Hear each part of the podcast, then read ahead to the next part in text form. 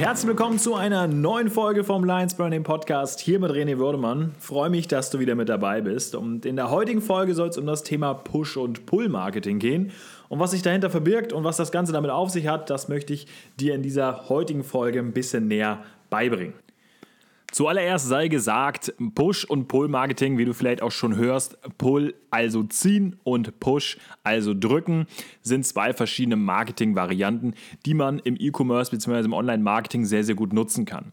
Und um dir das Ganze so ein bisschen bildlicher zu veranschaulichen, damit du das Ganze ein bisschen besser rekonstruieren kannst und vielleicht auch langfristig einfach besser behalten kannst, möchte ich dir so ein kleines Bild mit in den Kopf setzen. Und zwar erinnere dich vielleicht an deinen letzten Umzug oder vielleicht hast du auch vor kurzem gerade was umgeräumt in deiner Wohnung, vielleicht ein schweres Sofa oder einfach einen schweren Schrank umgeräumt und du hast das Ganze von Anfang an erstmal alleine probiert. Du hast es vielleicht versucht in die Ecke zu drücken, da wo du es hinhaben möchtest oder vielleicht in Position gezogen, da wo du es hinhaben möchtest, also gepullt oder gepusht.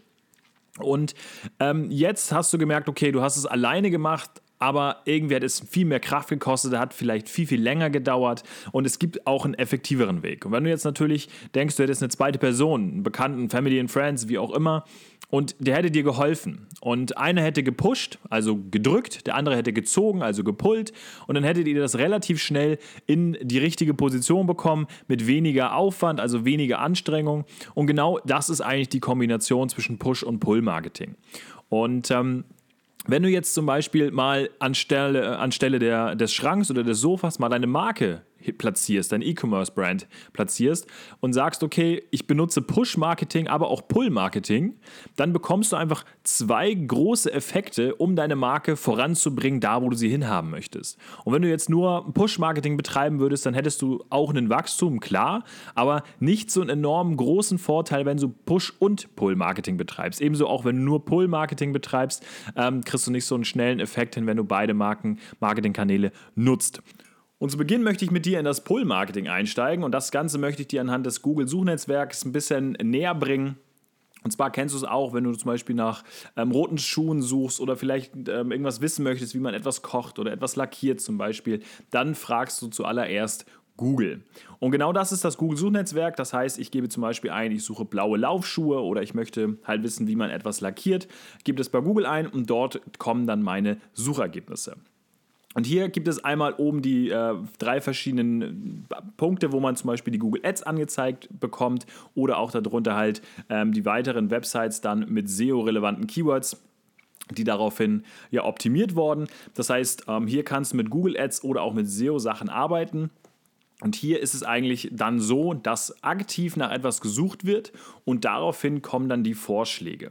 Und du musst sie dann nur noch in dein System ziehen. Das heißt, jemand sucht nach roten Schuhen oder nach blauen Laufschuhen. Du hast ähm, blaue Laufschuhe in deinem Online-Shop, schaltest darauf Werbung oder hast vielleicht perfekt optimierte ähm, SEO-Kriterien und dann kannst du sie dadurch durch dieses ähm, Bedürfnis, was der Kunde hat, er sucht danach, nur noch in deinen Online-Shop ziehen und hier hast du in der Regel einfach eine höhere Conversion als nachher, wie wir nochmal erklären, im Push-Marketing. Hier hast du einfach eine extrem hohe Conversion im Pull-Marketing, weil die Leute suchen aktiv nach etwas und die Leute sind schon sich bewusst, sie suchen, also sie haben ein Ziel, sie haben ein Bedürfnis, was sie lösen wollen und dadurch kriegst du sie hier natürlich viel schneller konvertiert zu einem Käufer. Das heißt, jemand gibt ein blaue Laufschuhe, du ziehst sie in deinen Online-Shop, in deinen ähm, Sales-Funnel, wie auch immer und der Kunde kann sich dann dort weiterhin informieren über das, was er vorher gesucht hat, über das Bedürfnis informieren.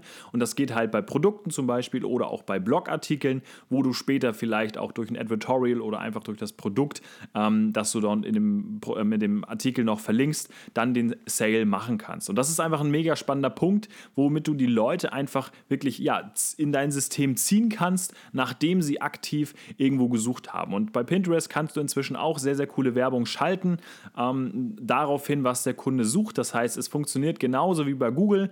Ähm, bei Pinterest ist natürlich nochmal eine speziellere Zielgruppe. Ähm, wenn deine Marke da drunter fällt, dann solltest du das auf jeden Fall auch für deine äh, Marke nutzen. Und dadurch hast du einfach einen großen Effekt, die Leute nach deren Bedürfnissen, wonach die suchen. Ähm, du weißt, okay, sie suchen aktiv nach etwas, sie haben ein Ziel und dann kannst du sie ganz einfach in deine ähm, ja, Sales Funnel ziehen und dadurch dann die Verkäufe generieren und hast automatisch eine hohe Conversion.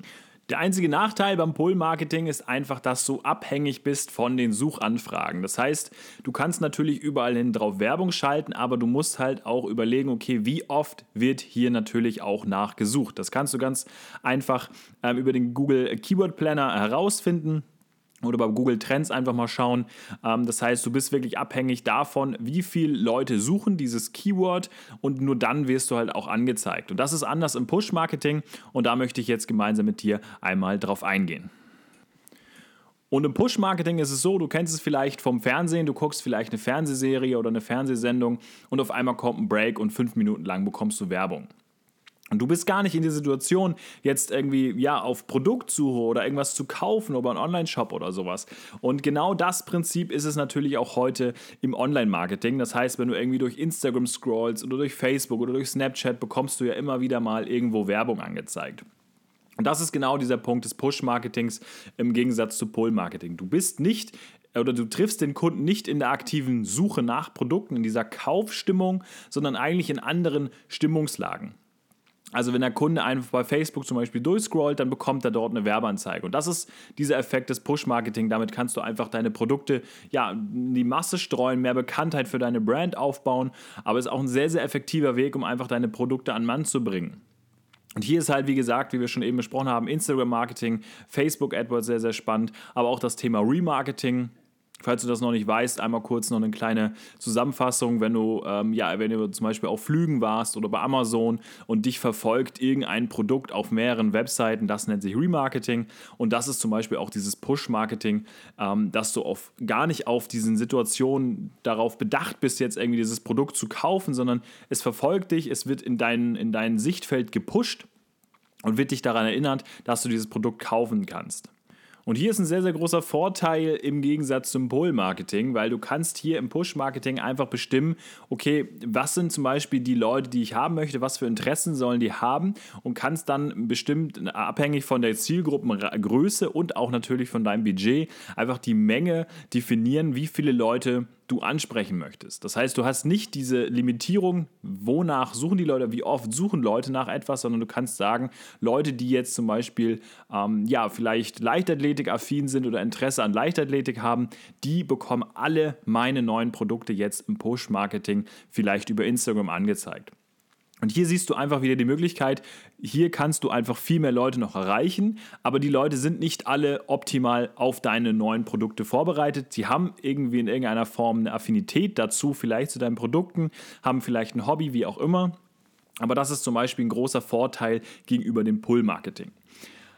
Aber hier nochmal zu gesagt, das Push-Marketing wird oftmals natürlich auch als negativ angesehen. Und hier ein Tipp an dich auf jeden Fall, versuch das Push-Marketing sinngetrieben zu definieren. Das heißt, der Kunde ähm, möchte ja eigentlich nicht wirklich Werbung sehen, sondern er möchte einfach einen Mehrwert für sich sehen, vielleicht einen Lifestyle, vielleicht eine Identifikation einfach mit deiner Marke. Das heißt, liefer ihm, wenn du die seine, deine, deine Werbung pusht zum Kunden hin, versuch sie so zu gestalten, dass sie interessant für den Kunden ist, dass der einen Mehrwert davon hat und nicht nur auf das getrieben ist, ähm, Sale, Sale, Sale, ich muss kaufen, ich muss kaufen, sondern was habe ich für einen Mehrwert? Mach ihn neugierig. Und dann kannst du mit dem Push-Marketing auch so ein bisschen diese Pull-Affinität ähm, ja, eigentlich erfordern und diesen Kunden dazu bringen, Interesse dazu gewecken und nachher im Endeffekt auch in deinen Online-Shop zu kommen und langfristig natürlich dann auch deine Produkte zu kaufen.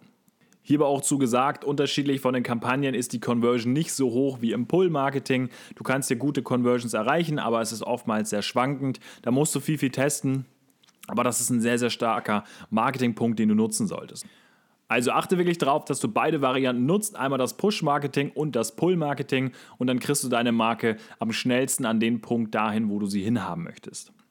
Und wenn du dazu noch Fragen hast, schreib es gerne in die Lions Branding Community auf Facebook. Da können wir uns gemeinsam austauschen oder schreib mir einfach auf Instagram oder auf LinkedIn oder Xing. Da können wir uns gerne auch nochmal unterhalten. Ansonsten, wenn du Bock hast, ähm, mit dabei zu sein, in der neuen Brand Suite, dann kannst du dir einfach einen Call buchen, einfach unter Lines slash Call und dann können wir uns da gemeinsam nochmal äh, 30 Minuten austauschen, wo deine Marke hingehen soll, was deine Ziele in den nächsten Monaten und auch Jahren sind und dann bin ich gespannt, wie wir da vielleicht gemeinsam an deiner Marke schrauben können. Und ich sage jetzt schon mal vielen, vielen Dank fürs Zuhören und freue mich auf die nächste Woche und wünsche dir bis dahin eine wunderschöne Woche. Dein René. Ciao.